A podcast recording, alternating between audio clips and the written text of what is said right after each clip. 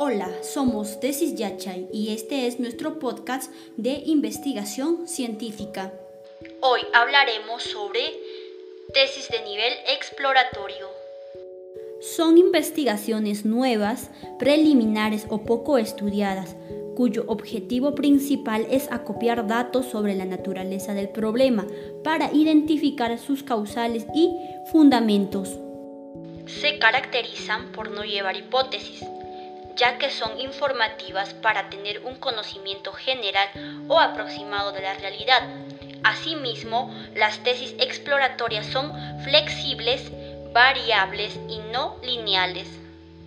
En algunos casos se direccionan a hacer investigaciones cuantitativas y en otras cualitativas.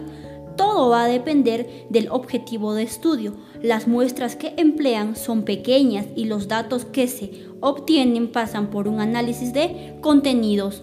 Según Sampieri, los estudios exploratorios se realizan cuando el objetivo es examinar un tema o problema de investigación poco estudiado, del cual se tiene muchas dudas o no se ha abordado antes es decir, cuando la revisión de la literatura reveló que solo hay guías no investigadas e ideas vagamente relacionadas con el problema de estudio, o bien si deseamos indagar sobre temas y áreas desde nuevas perspectivas.